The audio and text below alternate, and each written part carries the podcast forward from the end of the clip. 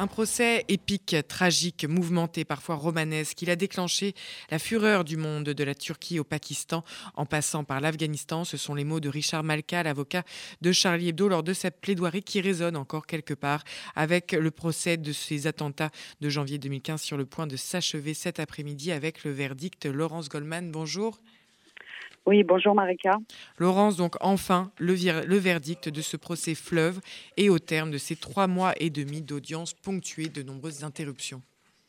Oui, ce sont 14 personnes hein, qui sont jugées dans ce procès des attentats de janvier 2015 Trois le sont par défaut, notamment l'ex-épouse religieuse de Koulibaly, Ayad Boumedienne.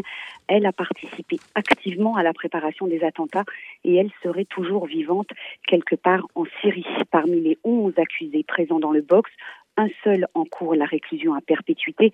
Il s'agit d'Ali Riza Polat, considéré comme le bras droit de Koulibaly. Les autres risquent des peines qui vont de 5 à 30 ans d'emprisonnement.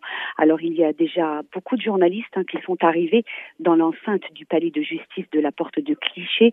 Des caméras de télévision sont d'ores et déjà installées devant la porte de la salle d'audience qui ouvrira ses portes dès 14 heures pour une audience prévue à 16 heures comme au premier jour de ce procès début septembre, on attend beaucoup de monde cet après-midi.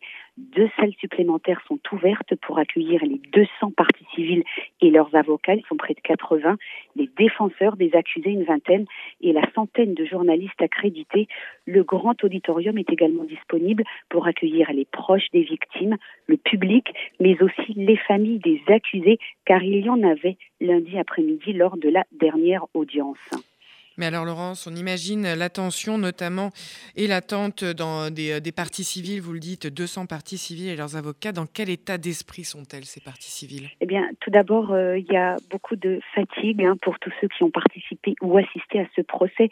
Un procès, vous l'avez dit, très long qui a démarré le 2 septembre, trois mois et demi d'audience suspendu pendant quatre semaines par la maladie du principal accusé. C'est un procès qui a été difficile, rude, âpre parfois, bouleversant souvent, intense, très dense, mais aussi technique et juridique. Euh, certaines des parties civiles ont assisté tous les jours aux audiences.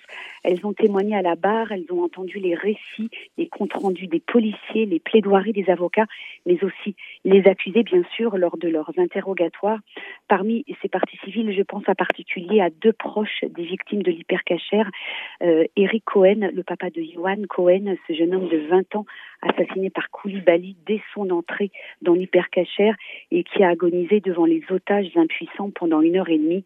Il y a aussi Anilor Saada, la sœur de Michel Saada, Saada pardon, tous deux étaient là chaque jour triste, courageux, avec une immense dignité qui forçait le respect. Et puis du côté des survivants de Charlie Hebdo, il y a cette jeune femme, Sigolène Vincent, qui était sur place le jour de l'attentat, le 7 janvier 2015. Elle a miraculeusement été épargnée par les Kouachi. Il y a aussi ce jeune homme Simon Fieschi, webmaster de l'hebdomadaire satirique, grièvement blessé et qui marche encore aujourd'hui à l'aide de béquilles.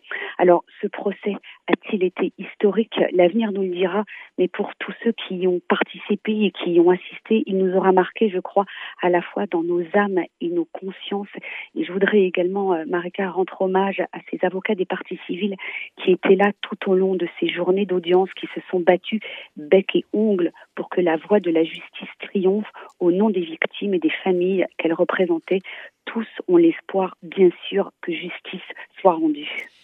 Et Laurence, s'il ne fallait retenir qu'une chose en attendant ce verdict donc qui devrait arriver à 16 heures eh bien, je dirais que ce sont les victimes, ces 17 hommes et femmes tombés sous les balles des terroristes, sous les balles d'une haine gratuite nourrie d'une idéologie mortifère, ces journalistes et dessinateurs de Charlie Hebdo qui défendaient la liberté d'expression, l'un des piliers de notre République, ces gardes du corps qui n'ont pas eu le temps de riposter, ce technicien de maintenance dont c'était le premier jour à Charlie Hebdo, première victime des attentats, ces policiers froidement abattus parce qu'ils incarnaient l'état de droit, et enfin ces quatre victimes de l'hypercachère lâchement assassinées au seul motif qu'elles étaient juives. Et je voudrais redire encore une fois leur nom Johan Cohen, 20 ans, Philippe Braham, 45 ans, Michel Saada, 63 ans, et Yoav Attab, 21 ans. Au Palais de justice de Paris, Laurence Goldman pour RCJ.